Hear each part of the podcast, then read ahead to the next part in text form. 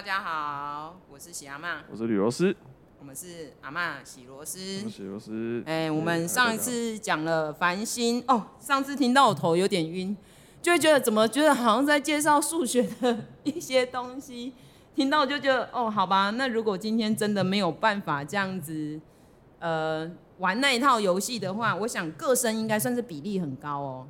个声，我们其实我讲完整名称啊，因为我每次讲简称，我都其实那是就有点像是黑化一样。哦。他他的名字叫做个人申请。哦，个人申请。对。就是你考完学测之后看到了成绩，然后每个大学就会开始把他们的一些呃名额释放出来，让学生去进行做个别申请。呃。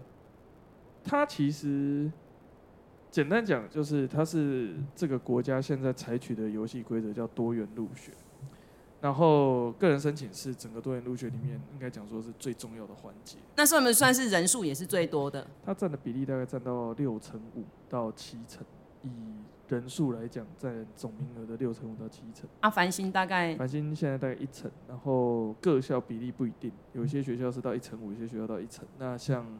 这个礼上个礼拜就我们在讲繁星完之后，果然又出事了。对，有出事吗？有有有有，只是你没有看新闻。哦，我我都不关注这个啊，我，我只关注我们玉成啊。我们 对，昨天大家都在看玉成。我们谢谢谢谢台东，谢谢太原国小、太原国中。对，真的，哎，他们过去的努力开花结果。好，所以所以最近出什么事啊？繁星台像台大校长就公开宣誓，他说从明年开始，台大的繁星的名额总员额数要调整到。台大的繁星要占百分之十五，啊，之前是？是。哦，简单讲就是每一百个学生提高？会有本来是十个学生会来自繁星的管道，这样不是很好吗？为什么出事？呃，又被骂了，因为很多立刻联合报就出了一篇文告，就是他去统计了这十年来哪些学校靠着繁星上台大的人数最多。然后他立刻就嘴臭，台大那个对不起，我真的很爱骂联合报，要不要就立刻讲说，明明上台大最多的是私校跟社区高中，根本不是什么清寒清寒家庭啊。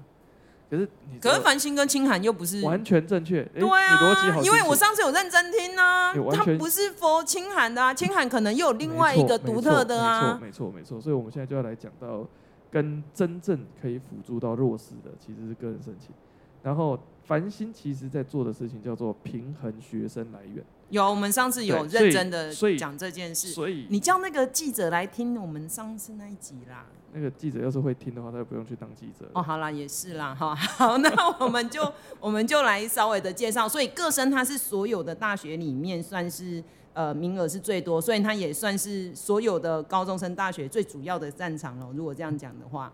它的游戏规则是来自这个设定是来自参考美国的申请大学申请大学的流程。那真的最麻烦的事情，其实是我们其实不知道他抄了哪一个国家。他不是抄美国吗？他不完全抄美国。我们台湾的教育体制很喜欢，就是东抄一点，西抄一点。这件事情就是呃。如果是要照美国或是照日本的话，他们的玩法都是各校独招，但是日本有统一考试，日本是有一份统一考试的，美国也有一份统一考试，然后各校独自各自独立招生。可是台湾的话，玩的模式比较像是说，我统一考试，但是大家的招生还是有点像统一耶，因为它就是规定在这一个，对，它还是用连招的模式，所以呃。依照大学自主的精神来讲，其实这个东西是违背大学自主精神的。对啊。那我们这件事情按下不表，我们先讨论到底什么是申请入学。好。申请入学比较像是一个相亲大会，我开玩笑说这是一个相亲大会。就是到底我喜不喜欢你，你也喜欢我。呃，对，所以理论上来讲，他是在讲到最佳化配合，就是我们怎么样媒合高中生跟大学。的一个逻辑，所以他希望有一个很简单的学历的检测，可以考出学生基础的程度。但是它也不是绝对的嘛，我可能我每个学校的要求的门槛不太一样。它就分成两件事情。申请入学的时候，你就会有两个门槛。第一道门槛是我们叫做检定学历。检定就是大学端要先看到你的学测成绩是有通过某一些标准，这个标就非常非常简单，顶前均后底四个标准。顶前均后底，顶就是前百分之八十八。哦，这是百分，这是 PR 八八以前的。嗯嗯嗯、好，前就是 PR 七五以前的，然后均就是 PR 五十，然后均是 PR 二五，哎，后是 PR 二五，底是 PR 十二。哦，就是从八八到十二中间，然后前分成五段嘛。对，他把它切五段。哎，那呃，不是所有学校都要看顶标，这件事情很好玩。他们其实真正对高中生最痛苦的事情是后面的一关叫做筛选。那我今天会骂到很多同业，会骂到很多真的。家长会骂到你会有压力吗？可能我们过完这一集之后就不会有听众了，对。哦，真的啊？那你会有压力吗？完全没有，我也完全没有。今天是我的舒压日，因为 已经憋很久了。真的是每一年都要讲重复的话，我 今天再重讲一次，对，没有错。所以申请这个流程上来讲的时候，他是考完学测，然后大家在繁星填完之后。要开始做申请入学的，就是最近喽。最近实际上就是最近。现在是三月十五日。对，那我们就从最简单的一个状况来讲就好了，就是每一间大学，它能够负担，他能够 afford affordable 的一些第二阶段的时候，他们就分成两个阶段。第一阶段就是学测的筛选跟淘汰，讲白了就是决定谁能够来相亲。对。然后第二阶段的媒合。就是我们讲的第二阶段，他的面谈、面试跟他的呃笔试、口试的部分，其实比较像是在做媒合的工作，因为他只是前面一关筛选，决定谁可以进去媒合。是第二关，因为有点像是说，你就想象说，有一些婚友社他们会所以说，哎，我设定年龄必须要三十到四十岁，然后军工教。然后你只要是这个年龄，然后这一个年收入好，你可以进来了。但是你进来，我要看你的谈吐，看你的面貌，看你的兴趣，稍微聊一下，是吗？对。所以他会比较像是说，你要用婚友社跟找工作，或者是配婚或者是配工的这种逻辑下去想这个工作这件事情。所以申请入学，它其实不是申请大学。你要想象，家长真的要把它想象成申请工作。但是申请入学在台湾一直遇到一个最大的问题，就是台湾家长的职业导向思维跟名校思维这两件事情跑不掉，出了很大的问题。就是这个制度跑到台湾来之后，出了这个问题。呃，我最喜欢举一个例子，就是今天。对台湾人来讲的时候，好，我今天真的摆四间学校在你面前，哈佛、耶鲁、MIT，好，Berkeley，伯克莱，好，四间，好的知名度很高的美国的一流的学府，真的这四间撒在你面前的时候，我要台湾家长排说，来，这四间你告诉我谁高谁低？不一定啊，你要看你是哪一科的啊。没有，我现在就硬要你排。我要看我要念什么啊？没有，我现在就就就你叫叫你排一个出来，排不出来啊！这四个都那么强。你讲到一个重点。对呀。啊，可是你要看什么系哦，什么科系哦，而且你要看他们有没有球队。这个时候，这个时候人生就出现一件事情，叫做 but。你丢到台湾来的场景的时候，是不管什么东西大家，第一个都填台大。哦。你理解我的？我我理解了，就是你其实在美国，他们的想法，他们有时候说，哎、欸，我们要申请工作，我是是工科还是什么的？我今天可能就会照这个逻辑来讲，假设我要填医学系，啊、呃，台大、阳明、成大、北医、高医，好，长庚、中国医、中山医、慈济、辅仁、马偕，我没有肉，一手、中心。中心只有学中心中心开了学之后，他他马上要开开医学系了。我们就讲一件非常非常浅白的事情。那一定要台大医啊，这不用讲了。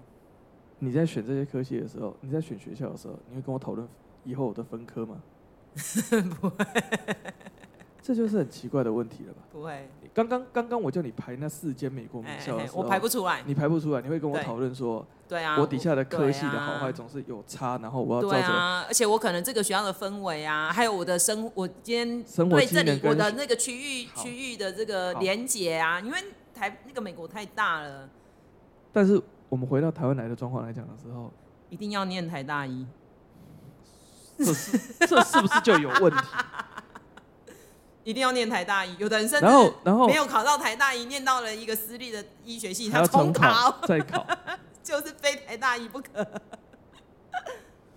我我对这种情怀跟这种想象跟这种认知，我的反应跟态度都是 OK fine，你你开心就好，我我没有太大的意见跟要求。可是今天这整个游戏跟整个制度真的出了很大的问题的地方就在这里，就是好，呃。你就想象一个婚姻市场当中，所有人都唯一指定要找郭台铭的钱，呃，王力宏的表的那个脸，王一王力宏或吴怡农或蒋万安的脸，然后罗志祥的身材，罗志祥的身材，然后就是反正大家心目中的。他不会，你就想象呃，就是一个不存在的人呐、啊。在台湾，在台湾，大家在选科系的时候，所有人要嫁的都是同一个人。哦，所以他可以重婚哦。这件事情本身，这件事情本身超级不合理，跟超级吊诡。那可是又普遍存在在台湾高中生跟家长的心魔当中。所以我们先回来讲到个人申请的第一个。关卡就是他有每个高中生有六个志愿可以选，嗯，所以是六个志愿是一定要同一个学校吗？不分学校，科系就是六个科系或六个组，他们叫六个系组。为什么要限制六个？这件事情就是他是不是有做一个大数据，觉得说你六个一定填得到？这个东西是反复计算的结果，逻辑非常简单。我一个科系他们会有。可以负担的人数的上限，所以假设我这个系要招一百个人，这个申请阶段要招一百个人进来，我能够负担的面试的人数大概就是乘二或乘三。刚好运气很巧的，就是我我上个周末就是四五天前，刚好台大办了一个活动，然后我回母校去跟学校老师碰个面。因为刚好很巧，老师寄了点东西给我，然后我想啊，刚好要去就约老师吃个饭，就就刚好讲到他怎么看备审资料这件事情，就是讲到我就讲到我们在我在就下一个开始，他问我在忙什么了，然后我问他说那他怎么看这样子的东西，所以这个等一下我再讲。好，所以每个人我先讲到第一件事情就是六个学校对大学老师来讲，他们的反应都是看这些申请的资料是非常。劳神的工作，我相信呢。因为每一个，尤其是新课纲之后，他们要推了这个学习历程档案。哎、欸，然后哎，它有限制页数吧，或字数？呃，这件事情麻烦大小就是麻烦的事情，就是它其实限制档案大小。然后高中生其实不会抓重点，他们对啊，他就把他心路历程从他小时候养乌龟开始讲起、啊。他们想到的做法都是堆怪，他觉得我堆的量越多，越能够达成。教授就是越容易打中，哦，反正我就撒网嘛，我就什么都想办法抽一点，然后我做服务时数，我做了哪些，然后我去哪里？等一下再讲的，那个是等一下再讲，他不见得要做服务时数，但是我们先回过来，就是，所以为什么要六个志愿？原因是因为你每个人如果可以填十个，那你筛选通过的几率一定会变大，所以这些负荷不了，呃，大学端一来是负荷不了，二来是没有意义，原因我等一下会讲。那反正就是他们折中下来，我记得我那个年代的时候算下来就是六个，一路沿用到现在就是六个。所以为什么只有六个，其实是一个可以讨论的问题。嗯，but 我实在个人认为不建议开太多。对啊，也是。原因是因为它并不是一个录取的概念，所以每一年只要在这个季节，因为我我知道我是个活在网络世界的人，他们在网速网络社群上，家长就会吵说，我们应该要开一百个，或者是开。至少开个二十个学生比较有填的空间，然后不会有落榜的风险。我说错，你填二十个，这件事情叫做这跟最近普发六千块的政策是一样的，就是所有人都发六千块等于没有发，懂吗？你所有人通通都发六千块的时候，这件事情就是没有发的意思。你要的事情是，你要的其实不是大家都二十个，你要的是你二十个别人六个了。我很想每次很想回这些家长这个这句话，但是实际上我们来看一下，如果大家都分到二十个，会有什么问题？第一件事情，在筛选的阶段的时候，成绩越好的，他就可以填到越多的学校，是，所以就会出事。就是你有的被取背到一百也背不到人，没错，对不对？然后还有下一件，因为你就很难去推算说，那我有没有这个机会？这件事情就是从三年前的三四年前发生的一个惨案开始说起，我们俗称辅仁一辅大一高分落榜之类的。不不不不不，辅大一惨案，福大一惨案事情就是这样子，就是呃，行之有年，全台湾的医学院的面试，尤其是辅仁跟中山跟中国跟长庚。他们四五间学校都会故意挑同一天面试，啊、嗯，不然他到时候还要再处理那个谁被取那个麻烦。所以，所以这件事情就来了。辅辅大一他把，就是他们每一年都会去追某一间学校，然后就会大家会集中在固定的那几天，医科们都会撒在大概两到三天之内面。然后他们开玩笑说，唯一敢正面硬刚的，硬刚台大的就成大。啊、嗯，成大很喜欢跟台大正面硬刚，就是反正。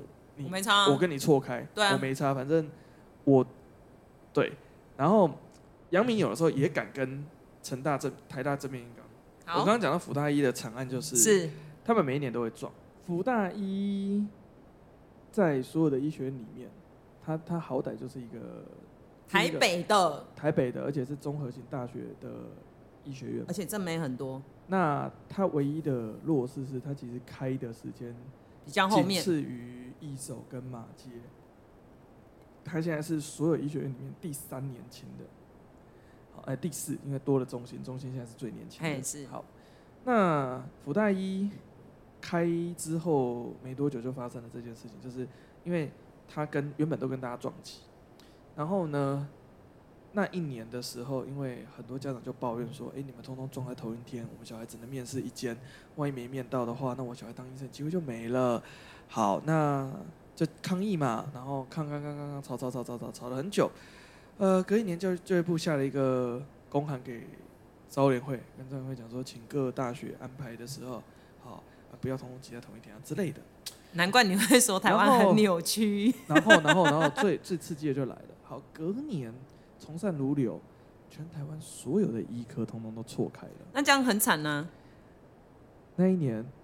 福大一一定有一个人，他选了六个学校，他六个都中啊。福福大一那一年原定招四十个还是五十个个生，我没我详细记数数量我，但是不少不少。好了，他招了多少个？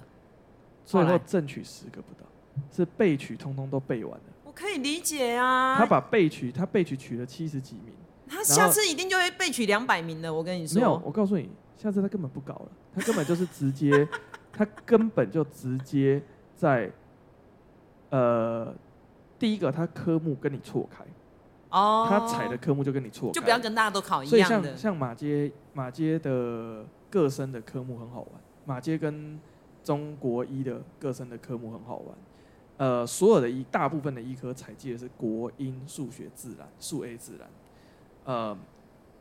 马街还有另外某一间医科采集的就是英文、数 A、自然、社会，他把国文换社会。嗯嗯嗯。因为你没有规定他一定要采哪一科嘛。哎，对。好，这个是给谁呢？给国文爆掉的。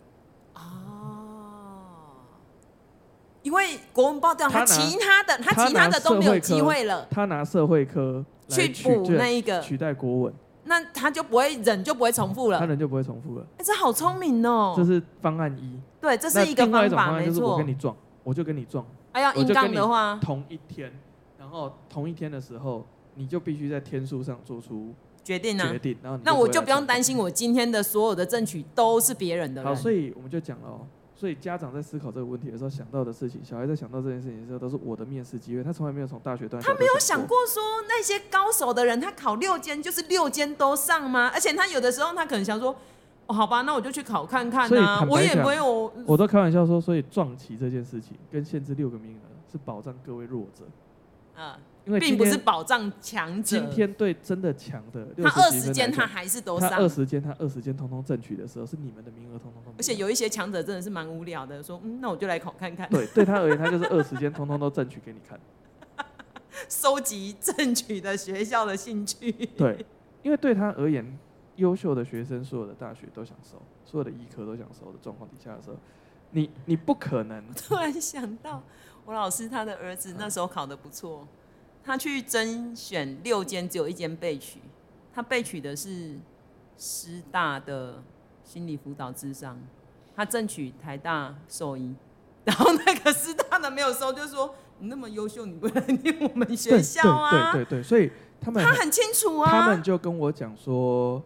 呃，我上个月跟一个律师吃饭，然后那个律师跟我讲说，他当年填某一间大学的法律系，个人申请的时候填某一间大学的法律系，结果他没上，然后他最后只能去念正大韩文，然后我说排序上来讲，这间这间大法律系的排序比那间正大韩文还要低。一般的分数落点上，所以这个大学这个法律系一定直觉认为你来乱的，你填了你根本不会。所以有的学校真的会有这种想法。大部分的学校真的在选科系的时候，他一定会问你一个问题：你六个系填什么？然后他只要觉得他是备胎，他第一个动作就把你往下打。所以这些相亲的这个就很简单，就是就很简单一件事情。你今天相亲的六个，今天另外一个优秀那么多，你来找我，只是把我当备胎。我们就很简单，感情当中只有不被爱的才是第三者。所以在选科系的时候，你以为这些大学教授，我我常跟学生讲，我说你不知道怎么选科系，很简单，你挑你最喜欢的那个系，然后你也上得了的科系里面，你挑一个你最喜欢的。好，不是你挑完之后，你去查他的历届榜单。因为现在网络上都有那种交叉查榜功能，它可以回溯五六年前的考上这个系的人，他同时填了什么？哦，都查得到吗？都查得到，公开吗？都查得到，是公开的系统，公开查得到。所以我就跟我的今年有一个学小男生，他也是选择障碍，我就说你就把你的这些选择，你就一个一个去查，看这个戏他们去年做了什么选择，这些人做了什么选择，你整理给我。然后整理完说，靠，里面真的有。大概三分之一的人做法都跟我一样，填的东西跟我预期要看的东西都一模一样。我说，那、啊、你们就是同一个状态底下的孩子，你们当然会，你们的程度也差不多，差不多考出来积分也一样，他们就跟你同一个镜头。所以结论上而言，就是，呃，你对大学教授而言，你永远都不是第一个，他每年都要看到你这样子的家伙，那对他而言，他的工作跟他一个很重大的任务目标是，他要想。办法把你给抓出来，这中间是要抓出来的重点是，你真的想念的，我要抓你出来，让你真的可以念；你不想念的，我要把你抓出来，把你淘汰掉。那我想问一个问题，之前我听到一个说法，如果我真的很喜欢这个学校，这一个科系，然后呢，我就只填它，我其他都不填，我几率会比较高吗？我们暂停。就是我表明我只爱你一个，会提高几率吗？提高一点。我，当然没有没有说什么我只爱台大一，我是说依照我的程度。这件事情 it depends。OK，如果今天你六十几分，然后你所有的资源只去面台大一一件，你觉得台大一会在乎吗？他不在乎，他不在乎，对不对？对。好，可是如果今天你六十几分，然后你明明可以填台大电机，但是这个时候呢，你填了成大电机，而且你只填成大电机一个。我一定收啊！陈大天对陈大天就会觉得我必收，我赚到呢。陈大天就会觉得好，你真的是只爱我，真爱。对，可是陈大天如果这时候知道说你同时填台大电机，我就会知道一件事情，没有你骗我的。哦，所以就是还有依照这样的一个状态。你要想的事情，这件事情叫做做人之常情，这件事情叫做人之常情。你只要在符合常情以内，你就有办法说服教授。反过来，你只要违背常情。瞎子都知道你在干嘛啊！好，所以，呃，我真的要跟各位学生还有家长们讲，不要随便去抗议，因为这个制度可以维持到现在，也还不错啊，就是、功德圆满。就讲白了，就是它有一定的有效性、跟公平性、跟呃，它是达到一个均衡的状态。而且你上次有提到啊，这些孩子其实上了都还算是能够好好的毕业，然后也不太会一直转系转学。没有，跟那个那个是跟那个分科的比起来，对，跟分科比起来，分科申请的下一个状况就是筛选，是很多的每一年学测考完，都有家长在抱怨说，好像是这几年哦，因为课纲变动的关系，会有人抱怨说数学出太难。自然出太难，英文出太难，没有差啊，还不是让大家都各个在在在骂说出难出简单的问题，难易度的问题。然后，呃，其实难不会有问题。对啊，我们开玩笑，其实难不会有问题。简单简单才有问题啊，简单才有问题，因为你没有那个鉴别度啊。出事的就是在中某一年，那一年数学考特别简单。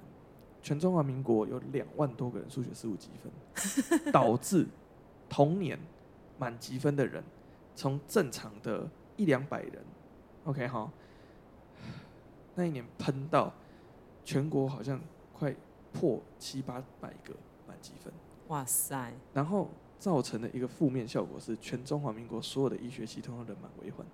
嗯，面试的时候你根本塞不进，因为你六十几分你已经塞到顶了，所以才有你上次讲的拉小提琴、跳火圈，没有没有没有折气球的这种。那个状况事情是变成是说，他给了很多本来成绩不到那么优秀的学生有去面试医学院的机会。其实我讲实话，我在这边讲，我觉得那是利益两善，这是好事。当然啊，让他们有机会试看看。对，可是对原本锁定医学系，但是可能。他的特质或者是他的 personality，他并不是呃真的那么适合当医生的人，把他刷下来啊！他进到二阶就真的很吃亏，尤其是在教授其实要看更多份资料的时候，所以这样不是很好吗？你上次不是有提到吗？就是如果今天只会念书，然后没有办法对这个阿妈这样子的话，他不一定适合当医生啊。你上次是这么说的哦。对，但是我现在讲的意思就是说，我现在讲的告讲给所有的家长听的意思是，不要看到题目很难，或者我小孩考不好，我小孩失常，对他靠北靠母，说啊这个考试很烂啊，或怎么样哈，这个题目出的不好或怎么样哈。告诉各位一件事情，你要的其实不是公平，你要的是我小孩考的比别人好。好，冷静一点，今天就是你小孩考不好。嗯，好，所以回过来一件事情就是，个人申请的六个志愿，它其实是希望你慎重考虑，让高中生慎重考虑，到底你喜欢？哦，对，先让这个时候好好想一想，你不要现在乱枪打鸟，然后到最后你又……但这又牵涉到我们整个教育系统当中，其实从一岁出生到十八岁，我们从头到尾都没有教过学生。怎么判断自己喜欢什么？对，我们也没有教学生怎么去探索我喜欢什么。而且有的学生他以为他喜欢什么，有的时候都是一些误解。然后我们在高三的那一年，突然要学生冷静好好的想，想你只能有六个男人让你选。然后这时候就出现了荒谬的状况。第一荒谬就是。呃，有些家庭有学费的考量，他可能公立跟私立，他要做一个选择。我突然想到，接下来听说台东某大学每年都会挑到很多，也不是挑到，就是他进来的孩子可能通常家境也不太好，可是他也不知道要干嘛，但是他非得来念公立不可，所以他们的转学转系的情况极为严重。他们大一、大二会大概差人数会大概差到就打七折了，对对，就大概有三成的学生大一就转走了，对，嗯哼，那剩下来反正就是问题就是这么大嘛。其实我觉得要救他其实最简单，中华民国直接把它改成师培的专门的公费学校，就是你只要考上，我就让你保证保证国小老师，我跟你讲。他只要敢把这件事情搞下去，而且你要公费十年，就是公费十年，对，就偏乡公费，偏乡公费十年，你就同时解决两个问题：对，第一个偏乡的师资问题，台东大学招生跟偏乡师资，你同时解决掉。所以，但是教育部官员会听会听我们的话吗？我觉得不会。但是如果这件事情如果隔了三个月，那个这个东西突然被提到那个高教师的桌上的话，你就知道说有人在偷听。哦，好好好好，不好意思，刚用了插话，你可以继续了。所以他希望你去真心的思考，可是大部分的学生选系的考量就是三条：第一个费用，嗯，就学的费用；第二个毕业之后的出路。嗯，那台湾又是一个产业非常畸形的地方，哦、非常的就是偏呐，偏门呐。资通讯产业就是电子电机这个产业非常热门，薪资待遇很好，股票上市上柜，收入也很好。呃，医学牙医这些有证照的，呃，相对薪资待遇比较可预期。OK，也是比较容易被看见，社会地位比较高。再下来。所有的科系通通好像仿佛不被待见，所以每一年在这种工作上的时候，我们都会看到一大堆的家长网络文章、学长姐讨论，都是说啊，你们不要来读什么系。然后我每一次都快逃，学生 学弟妹快逃。对，我都就喜欢讲说，这是一个资讯偏误。因为很简单的事情是，如果这个人。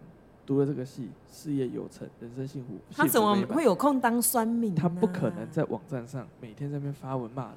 对呀、啊，他一定就是忙自己的生活、快乐的事情就好了。对啊，我做我我连，就像我不是这个多成功的人，但是这段时间就好了。我连坐在那边马桶上拉屎，然后划手机看绯闻的时间都没有。怎么可能还有力气在那？怎么可能还有力气在那边跟你骂人？我我。我宁可拿那个时间来陪小孩，所以会有时间在上面做这些事情的人，他一定是这个群体里面比较败类，不能讲败类，就是相对而言成就不高的啊，是，所以他眼中看到的都是恨，或者是都是所以你透过网络去搜集这些资料的时候，你看到这些东西的时候，会有偏误，你的偏误会很强，你会有一个幸存者偏，你会有一个失败者偏差，不是幸存者，那是反过来的。那反过来来讲，你要去找这个科系到底。在做什么？其实你要去找这个科系成功的人，在这个科系里面，他是做成功的人，你才知道说我要在这个科系底下成功要怎么做，或者是他需要具备哪些条件，我有没有符合这些条件？对，然后这时候又牵涉到下一件事情，就是台湾的学生在选系的时候，他们会有一个学校的迷思，就是台大一定比清大、交大好，清大、交大一定比成大好，这样子选下来，所以。讲白了，大家都不是在选自己所爱，大家都在选社会所爱。好可怜哦！就是这个群体，这个社会，大家喜欢哪一个，我跟着选。哦，这样子是是，这样是比较会保险啊。很少有人可以逃脱出这个窠臼，就是他是真的选他自己喜欢的，或是真的照着他的人生意愿在选。那最好笑的事情是，他们在备审资料里面都要写的。他们好像真的是很喜欢，而且就要讲的一副我从小好像出生，可是明明他可能上个礼拜才决定。他、啊、这个教授也都看得出来啊！我跟你讲，教授当然看，他应该甚至他不一定看吧？我都很好奇，他有办法没有他们一个字一个字看吗？他们就是，每次讲到这件事情，我真的是诚心感谢中华民国其一而水准一致，呃。优秀的师培制度底下，引导出一批思维跟理念都接近的国高中老师，以至于他们教出来的国高中学生，不论人在任何一个县市写出来的内容，基本上一致性很高，一致性相同。没什么创意啦，你从建中到雄中到。南一中到中一中到东中花中，他们真的在写备审资料的时候，写出来备审资料全部通通一样。我不止一次听一个教授，因为我们的这个年纪的同学很多，都已经在当我们同学，我们那些高等教育的，都在台湾的各大高等教育里面工作。然后，呃，成大某系，我们有个学妹在成大某系，然后间接啦得到他的回馈，不是直接的，他就说。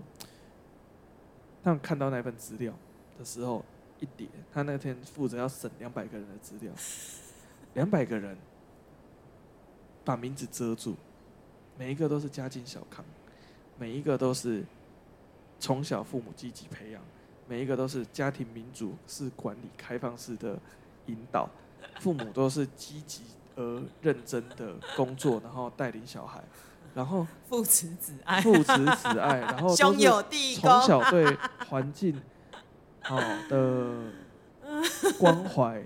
然后对工程有兴趣，就是一模模一样样的两百份。对，这个我可以理解。他说：“可以理解。”看到后面，你真的就是心事深长，因为你知道，你光看头就已经知道他尾要写什么，看上一句就知道他下一句要写什么。我说能够做到这样，就是两件事情的荼毒，就是我们的作文教育啊。以致引导到学生在写的时候，就知道一直在设定教授想要看到什么。可是我告诉你，你们每个人都想教授想要看到这件事情的时候，就大家都长一样啊。教授根本不想看到这些，对啊，因为大家都长一样啊。哎、欸，我会吐哎、欸，我真的觉得非常的 佩服这些教授们。这些教授。这些教授经历的事情，就跟你每年改健康作业的心情是一样，就是那三百份健康作业全部都是一模一样的东西。是是是。重点来了，所以如果有画生殖器官，我加分。我觉得他画的真的很棒。哎呦，所以这一些孩子真的也不用想那么多，然后再一直在堆叠这一些一模一样的东西。我。他会不会是标配啊？我就问呐、啊，因为有的人就会说啊，我大家都这样写，如果我不这样写，我就第一个被淘汰啊。因为他其实根本不了解这个科技，他也不知道自己跟这个科技连接是什么啊。所以最重要是要了解这个科技。他其实就是他，呃，我们的高中生真的很贫乏。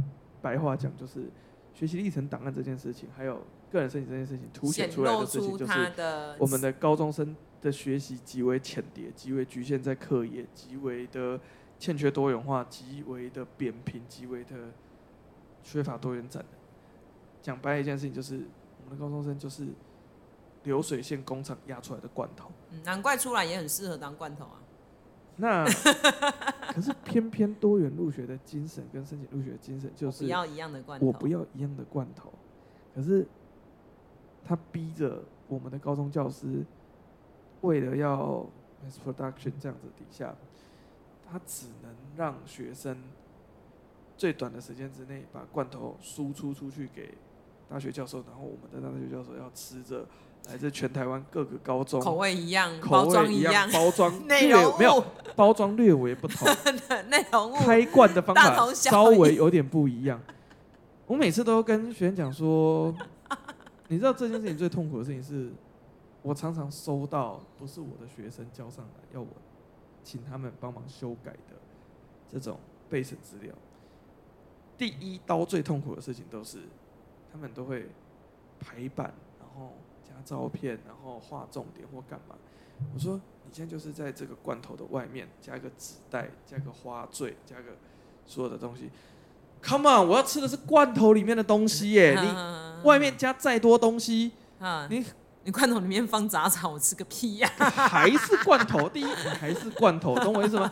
你以为你传，你以为你今天是很认真的，好准备一道菜给我，没有，不好意思，你了不起。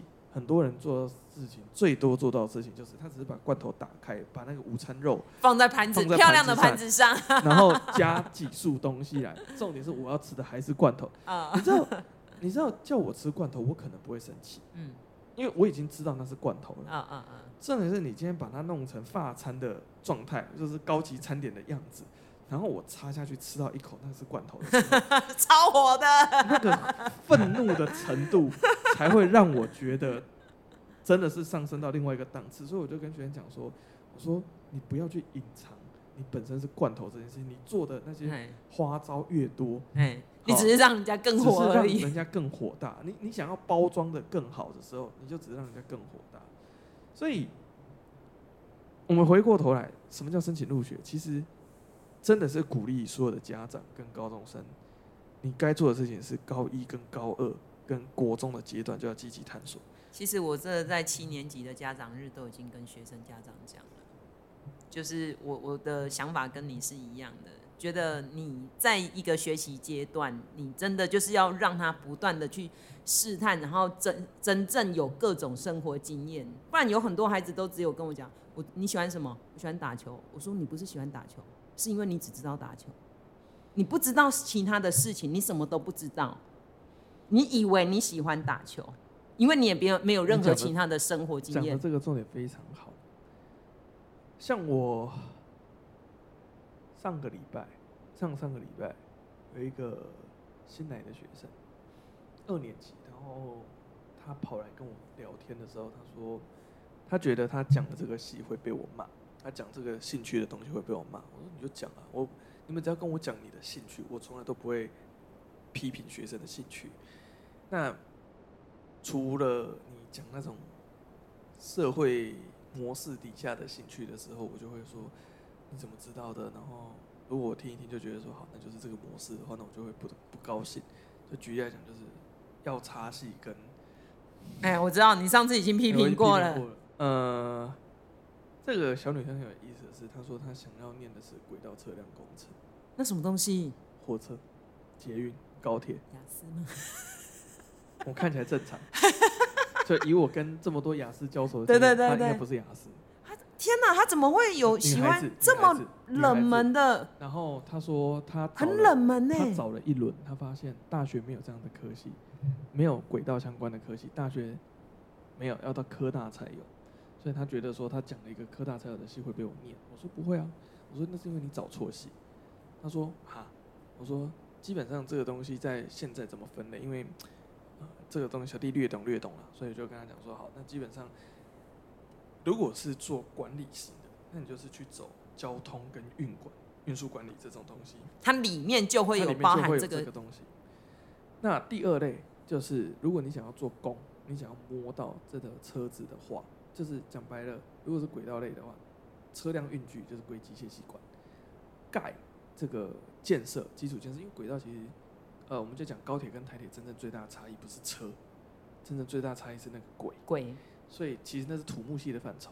嗯，对。所以你会发现说，像不管台大土木或交大土、成大土木或交大土木，其实他们的研究所都会有一个交通组。哦。就是专门在研究高速公路跟研究。这真的是一个很深的学问。所以你有这些选项可以选，然后我就给他玩了游戏，我给他玩运输管理类的那种模拟的游戏。然后简单的、难的都给他玩了一次，然后我跟他讲说：“来，你这次考试只要考到某一个水准以上，你就往这方向了。我买一套送你。”哦，女螺丝真的很会砸钱，真支持孩子的这个梦想跟兴趣。你，你就是要去玩，你就是要去体验，你就是要去感受说，我真的很喜欢喜欢哪一个区块。嗯嗯嗯，然后你才可以在你的自传跟。这个科技申请的时候讲说，我因为什么原因开始有兴趣？我的探索的过程是什么？最后为什么我现在走到这里了？那他绝对就跟其他罐头不一样。但就这就是一个，这就不是罐头，就是直接现场的帮你烹调一个。你从肉出来了以后是，是我们是有原型食物，原型食物了，它就不是罐头了。这件事情是很难很难很难做。可是这个孩子很特别、欸。这个孩子他突然冒出了这样一句话，其实我其实我没有遇过这样的孩子，老实说我没遇过。其实所有的孩子他只要有目有喜欢的东西，我们都可以从喜欢的东西下手去找适合的东西。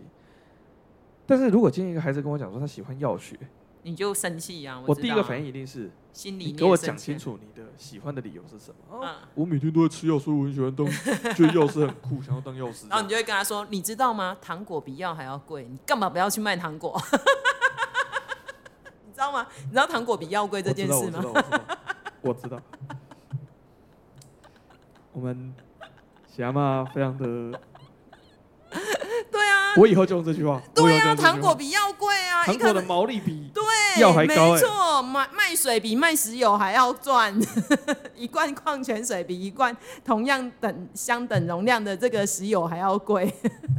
所以这整件事情就很荒谬的事情，就是我们台湾的教育制度里面真的没有在引导学生选喜欢的东西，所以再补充啦，他们都讲一句话啦，你就是好好念书啦，都都是讲这样子的话啊。对，对啊、所以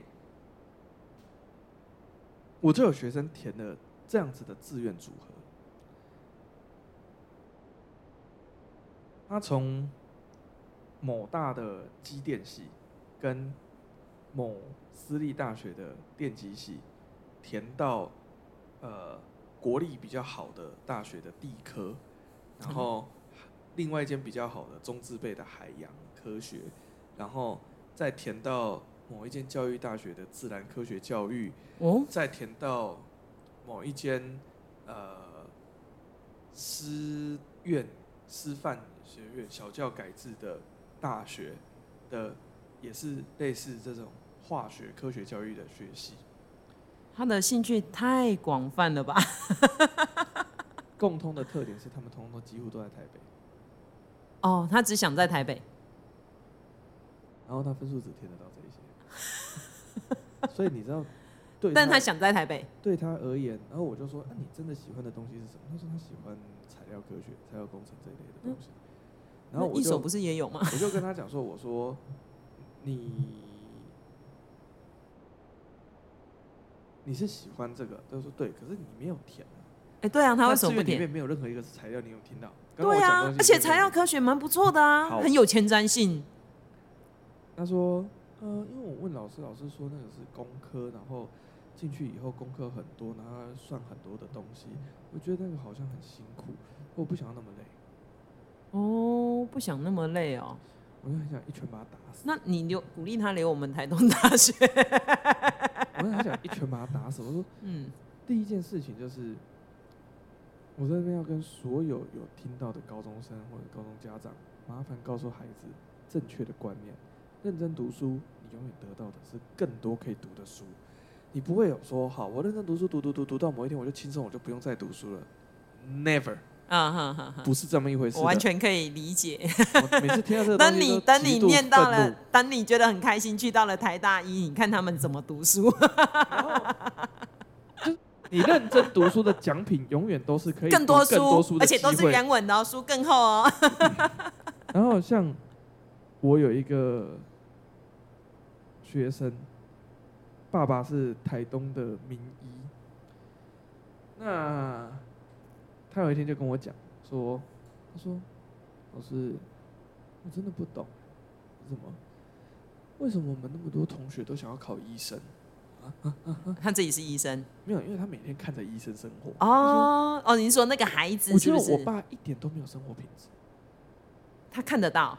对啊，因为他就说，他爸一个诊次，一个早诊，一个下午诊，要看接近一百个病人，好辛苦哦。然后这一百个，他就算想要慢慢看，没办法，因为就那么多人挂，他不允许是大家就需要他。而且大家都爱他，所以他一定得把这些人看完。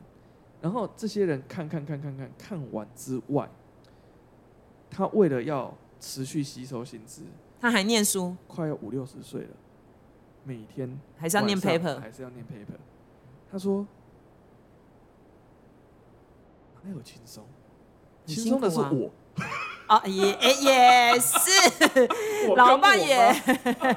第一，给你足够的这个经济状况；第二，也没时间管你。他说：“呃，当医生有什么好？当医生的家属比较好，所以在这里鼓励大家不要自己当医生，找一个当医生的。脑袋很清楚哦，他超级清醒的。对啊，他很清醒呢。对啊，对啊。但是他。”这阵子不知道哪根筋断掉了，后来跟我讲说，他说他这阵子探索完之后，他发现他最有兴趣的其实还是这一个。那 OK 啊，至少他是探索，而且就像我们之前说的，你已经知道他不喜欢呃或者是痛苦的地方，你还是选择。对对对对，但是但是这时候出现几个问题，就第一个他数学不好，那在台湾要考上数学不好考上医学系是一个蛮困难的事情。呃，需要一些方案，他也必须要达成这些方案的若干条件。如果他达不成的话，我都会建议他们真的不要在台湾当医生，因为在台湾当医生是另外一个议题，然后是你的专业，我们有机会再来谈 要不要在台湾当医生的问题。呃，回过来，所以申请入学的六个志愿，它其实是一个婚配机制。嗯，你要搞清楚你要嫁的对象是谁，是你要搞清楚你挑的对象是什么样的人，你要对他做点身家调查吧。你不能因为说哦他家很有钱我就嫁了，是，你也不能因为他长得很帅我就嫁了。是，可是我告诉你，我们台湾的学生在挑这些对象的时候，就是看着。哦，好帅哦！我喜欢嫁了。哦，好有钱哦！而且大家都喜欢同一个。我喜欢嫁了，或者是哎、欸，他很有名哎，嫁了。你挑老，你挑男朋友也不会这样挑啊。哦，然后还有人会说，哦，他历史悠久，嫁了。我靠，你会去挑一个历史悠久的男人就嫁了吗？不会啊。所以最近女螺丝就是看到这一些荒谬的这个言语，然后就觉得 Oh my God。所以我都常说。决定告诉他们这个戏过不过啊？只要三十秒。哎、欸，对，我看很快。是，好啊，就是也不见得快啊，就是，但是大概大概，大概不会花太多时间。真的最花时间、最花心力的，就是他在那里挑动这些反反复复的孩子们，因为只有六个，所以就会有家长觉得啊。你给我两百个，我就不用挑了，我全部放上去就好了。哦、那你就不会上了，因为每个人如果有一个人中了两百个，另外一个又中了两百个，前面的人都中两百个，那你要念什么？你就不会上，你就落榜啊。我就说，我就说，大家都觉得他就是要你去挑嘛，你六个你才会精挑细选。是啊，我觉得这样蛮好的，好好挑。所以我也是支持。不要太多，然后我甚至是支持全申请制，嗯、就跟杰克上次讲的一样。嗯、上礼拜来宾杰克说，他的支持的角度是根本应该把分科拿掉，不应该让你有退路。哦、对啊，然后你才会有一种说我可以有一个小考试，另外一个考试是呃考高二高三的，有点类似美国现在升学制度，就是它有一些 AP 或者有一些技能检定考，但是那个东西是各校可以选择自己要不要采认，可是这件事情一定会变得很扭曲啊，所以。我已经可以想象说，这个制度如果就是一个利益良善的制度，通常来到了台湾之后，就会整个完全遭奸体这样子。民族性太强，我民族性强到没有办法。我我之下甚至都还没开始讲筛选，我只是光开始讲选系而已，就可以。你就是可以屌到 屌到一个不行。所以大家在选系上的时候，其实常常在讲的事情就是，我们就开始讲筛选。筛选的时候呢，它会照着各科的组合跟积分来决定有多少人可以通过。所以举个例子，刚刚讲的说，好，我现在如果一百人，然后我英文要筛三倍，那我就是取英文最高的前三百名，其他后面就没了。其他后面就没了。然后呢，接下来我可能筛国文加数 A，好，应该不存在这个学校了，因为这种组很奇怪。国文加数 A，我删两倍。就是这三百名里面的国文跟数 A，我在前两百名再留着，我再把它留下来，然后最后，最后就是这两百个，理论上是这两百个下去面试，可是会有同等同分，所以同等同分呢，他们会使用一个规则叫超筛，超额筛选，然后超额筛选是一个黑箱作业，就是谁会过谁不会过，只有招联会知道，因为招联会有所有人的分数嘛，然后这个结果是不公布的。哦，超筛是不公布的，是。那超筛不公布，就会出现一件很好笑的事情，就是你也不知道，只有谁会知道超筛筛到哪里呢？只有超筛会知道的，就是他今年被筛掉的人，他才会知道，因为他知道他上一个是谁。不对，他他上面会写，未通过同级分超额筛选多少，然后你就知道说好，你没过。对，但是你通过的，你通过的，你通过不会知道，不会知道，就是落榜的才会落榜的才会知道，所以他每一年。网络上就会有补习班，呃，假借着说要协助下一届的学弟学妹，就开始在网络上开表单去收这种高中生的资料。他在那种公开论坛上收，然后他是说他会都会公开，所以这种公开的也是我们重要的情报来源。但是我们看到这种的时候，就会心里面就会知道说，OK，好，他大概大概的参考的可信度跟价值在哪里这样子。那回过头来的事情就是，呃。去年就发生这件很好玩的事情，就是如果大家都有六个，如果大家都有二十个志愿，会发生什么？大家可以想象一下，就是像去年的个人申请，因为是一零八课纲的第一届，大家对分科测验的了解不够深入，然后呃有一些误会，导致去年所有人在填科系志愿的时候都底填。也就是说，正常来讲，一个前段前段成绩的孩子，他可能还是会有一两个科系是梦幻。所以他可能会导致说他六个志愿只有三个或四个有机会去面试二阶，所以他还会放两个名额出来。可是这个时候，当他去低一填的时候，他卡了六个缺的时候，会造成中低端的科、中段的科系分数会有通膨，会稍微上去一点点。所以这个时候会变成是所有的学生通通都会往下填，然后大家都中五六个，他是只能去念一个嘛？对。所以最后就会造成大量的缺额，通通放在分科，放到分科去，然后分科就变得考分科变成一件很简单的事。所以去年不是很多学校都没办法招满，而且还是不错的。对，去年就很荒唐，是因为分科的时候，这个照分数选科系又更明显，而且去年他们说去年是 有史以来了，好，分科入学的学生报到后不就读，报道后休学的比例最高的一届。哦，因为逻辑因为他念不下去啊，不是不是，他的逻辑是。我今年都拼到这里了，我明年再读一次会不会更好？哦，真的吗？不是因为他程度太差，念不下去吗？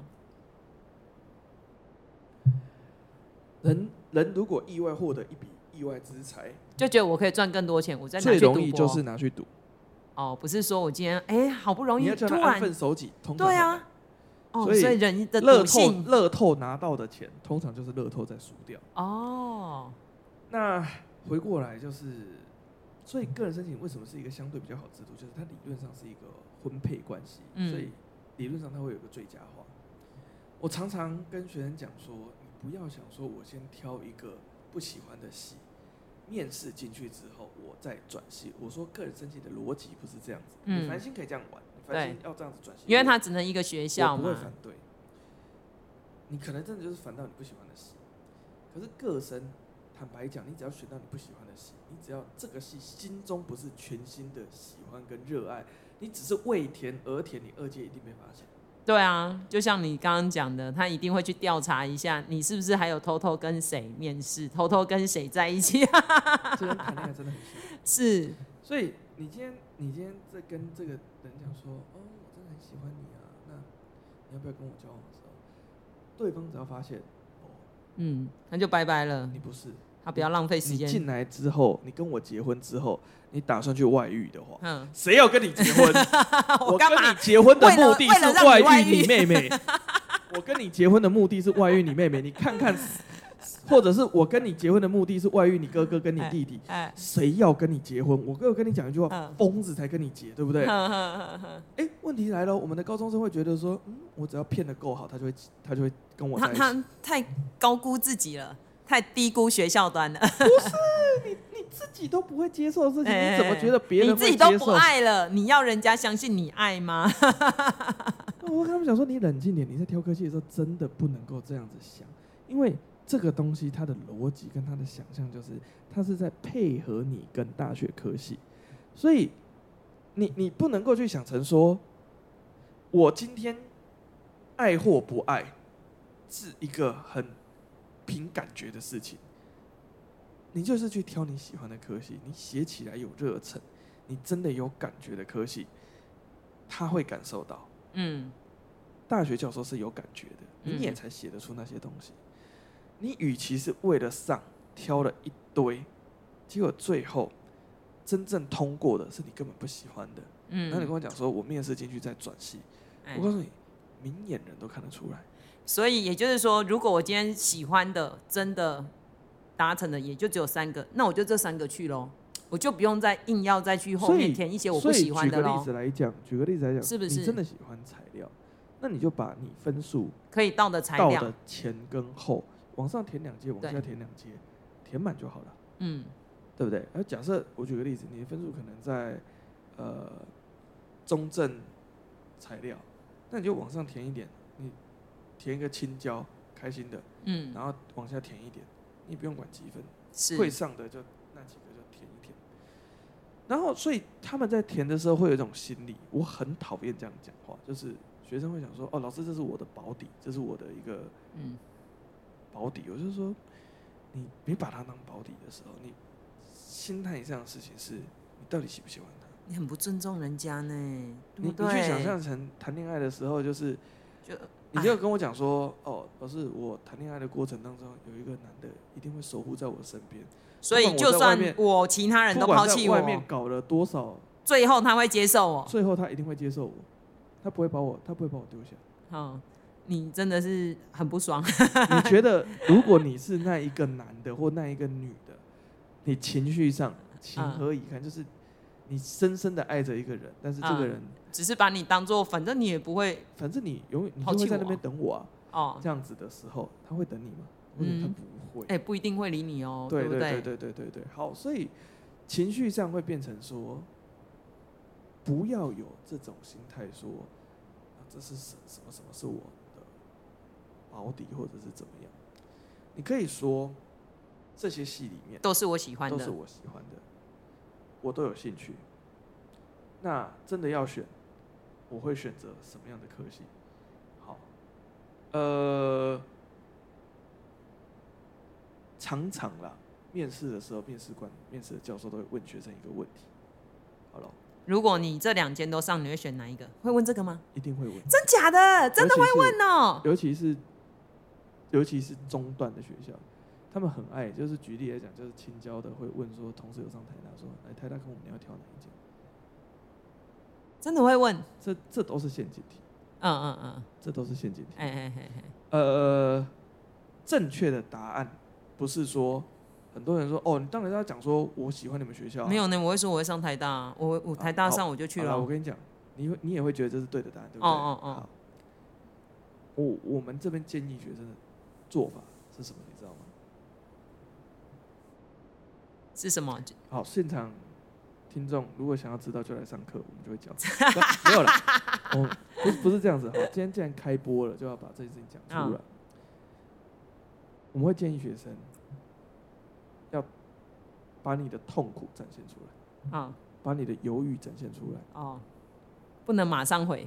讲白了一件事情，你只要。看渣男怎么做，你就怎么做啊！你教大家当渣男？哦，不是，这渣男就是这样子做的啊。就会说，嗯，可是两个我都真的很爱耶。你们你们这边有，你们这里有你，你这里你就在园区这里，其实有很大的一个潜能。然后什么，我有学长也都在这边。对，类似像这种，所以你就看哦，渣男在你你在逼渣男表态的时候，渣男绝对不会回答说，我心里面只爱你一个。不会啊，他说。你很棒，我真的很喜欢你。真的渣男会这样讲话，真的真的渣男会说，真的很难呢。你那么好，他你又对我那么好，对我而言是一个什么样的存在？那你对我而言是一个什么样的特别？然后这个特别是他身上无法取代，我在他身上得不到这样子的快乐跟慰藉，所以你真的对我很重要，你可不可以继续留在我身边？嗯嗯嗯 这样就会争取，懂我意思吗？所以讲白了一件事情。就是你不能太果决。你如果越展现的越果决，是哦，我我就是很明确的，就是说没有啊，你就很烂啊。台大当然是最好的啊，我上台大啊，不能这样。你你这样子就是就讲白了一件事情，就是对方就会觉得说，好啊，那你不要，我就滚吧。哎呀，你就滚啊，那你就去啊，祝福你。对，哎，对对对对对，这样子这样子也不好。哦，了解。那、啊、你很诚恳也不对，因为如果你要说台大跟清大，我一定来念清大啊！啊，到时候你万一被黑掉了，不不不这叫违反常情。哦，违反常情的时候，好，就像是你今天啊、呃，我们讲渣男通常都会有 N 个对象嘛，其中一个如果呃长得就比较丑，或者是身材就比较差，好，然后个性也比较烂，哈，嗯，条件就比较不好的，客观条件比较不好的那一个，他自己也知道他客观条件不好啊，他自己也知道对手是谁的时候，你跟他讲说。哦，没有，我一定爱你一个，然后那那另外一个不重要，我不要你。你就知道他在说谎。你一定知道他在说谎啊？对，好，那因为如果他今天不喜欢那个，他就不会去舔啊，连舔都不舔啊。你如果真的很爱我这一个学校，对啊，对啊，哦，对啊，所以跟各位渣男们这一集哈，我们在最后的阶段，渣男养成就是告诉各位，就是你你怎么当一个渣男跟渣女，你个人申请就要怎么干。哎呀，但是但是回过头来，个人申请。他有一些技巧，他有一些比面试都有一些技巧，这些技巧就是所有的老师都不一样。可是还是跟各位讲说，第一个重点是，没有人喜欢吃罐头，没有人喜欢吃午餐肉。你要把你的申请的资料跟你的准备的内容做的尽可能的个人化跟有特色，跟展现出你独特的标签。你身上有什么好的标签、特殊的标签，正面的、负面的都可以，只要它够特别，你就开始往身上狂贴就对了。然后，嗯跟这个科技的关联，其实就只要一句话：你喜欢，你有兴趣，这样就可以了。你只要证明，你要证明的事情是，你要说明的事情是，这件事情是真的，这很难，就像是。所有的国高中生情侣都会遇到的一个问题，对方问你说：“你爱我吗？”嗯，我爱你啊。真的吗？你这样没有诚意。你爱我吗？我我我想一下，我爱你。为什么需要思考？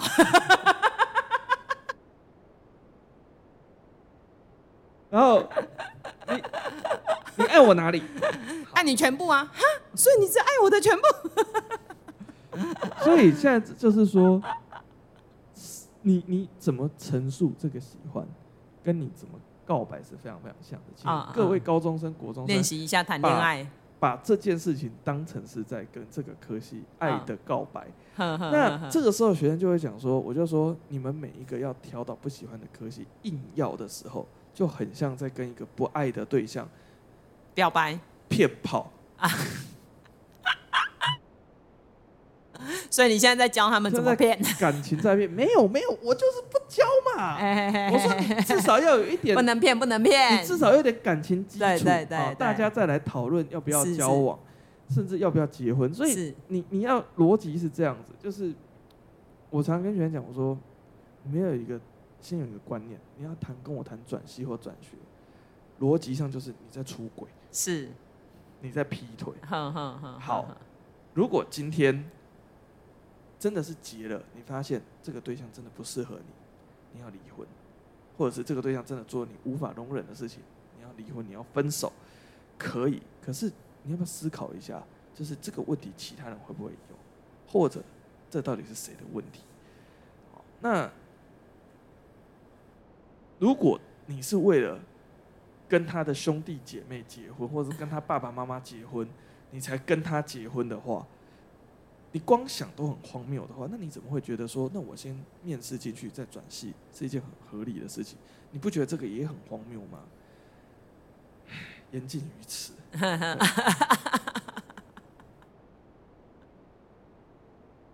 那其实真的就是一个利益良善呐、啊。他大家听到这边就可以知道一件事情，他的我们回到重点来整理。第一个，他有六个志愿可以选，他要通过积分的检定跟积分的筛选，也是它有一些门槛。还有一些条件筛选，就是大家在比这些客观条件，可是它的真的重点是在第二阶段，所以筛选的时候会造成台湾会有一个游戏的状况，就是所有人都想填某一些的热门科系跟热门学校，讲白了，大家都爱的对象就是那几个，所以你要有足够好的条件，你才配得上这些人。可是这个逻辑又很混蛋，因为。他们这些人可能有一些弟弟妹妹，所以常常会有人觉得说：“我爱不到我爱的人，那我爱我就先把他的弟弟或把他的妹妹。”如果你觉得这个逻辑很，以上这个逻辑很荒谬的话，那就是你在选科系的逻辑，你也是这么荒谬的。那然后最夸张是，你的爸爸妈妈还鼓励你去把他的弟弟、把他的妹妹。甚至连学校的老师，爸爸妈妈跟你学校老师跟你讲说，先嫁进他们家再说。对，先进去再说。先嫁进他们家再说。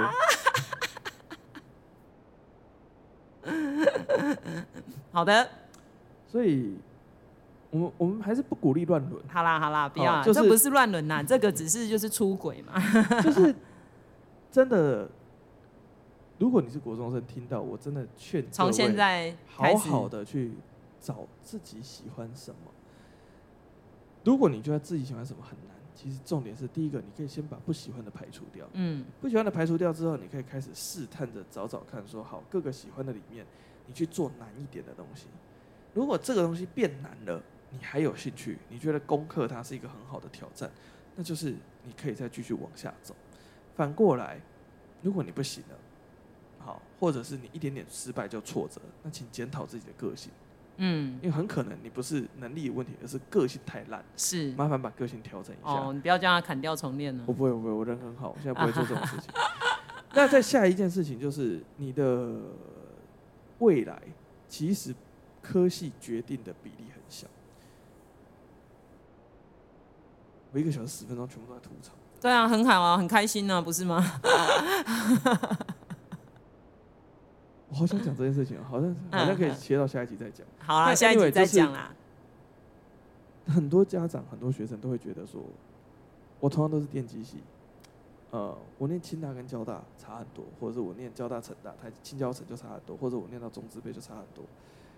这你上次有讲过啦。其实你念电机系，你一定可能还要再往高等教育上去啊。对，所以同样的逻辑，你应该是想说，哎，那我在这个学校我可以学到了什么程度？我有没有办法喜欢它，继续再往上啊？同样的逻辑，个人申请上的时候，你都要念研究所。对啊，那差一间学校真的有差？其实没有差那么多。那不用想到那么执着啊。所以你很坚持着要去台北，要去。嗯，好，还有一个，我这几天听到一个最瞎的理由，你要听吗？我们用这个理由当做结尾。好。他挑完科系之后，才跟我讲说：“老师，我真的不想要台中的这一间国立。”为什么？因为我每次去台中，雾霾太深，空气就很差，我的眼睛跟鼻子就很痛，我就回他一句。那你给我留在台东就好了。对啊，那就在台东啊，台东大学欢迎你，我们持续招生。到底收多少钱才能让你？好了，没有，其他我们就 下一期再讲。下一期再讲啦。好啊，好不好？我是吕罗斯。哎，我是阿妈。谢谢大家，谢谢阿妈今天听我吐槽。好的。好，好，谢谢兔子帮我们剪接。谢谢，拜拜。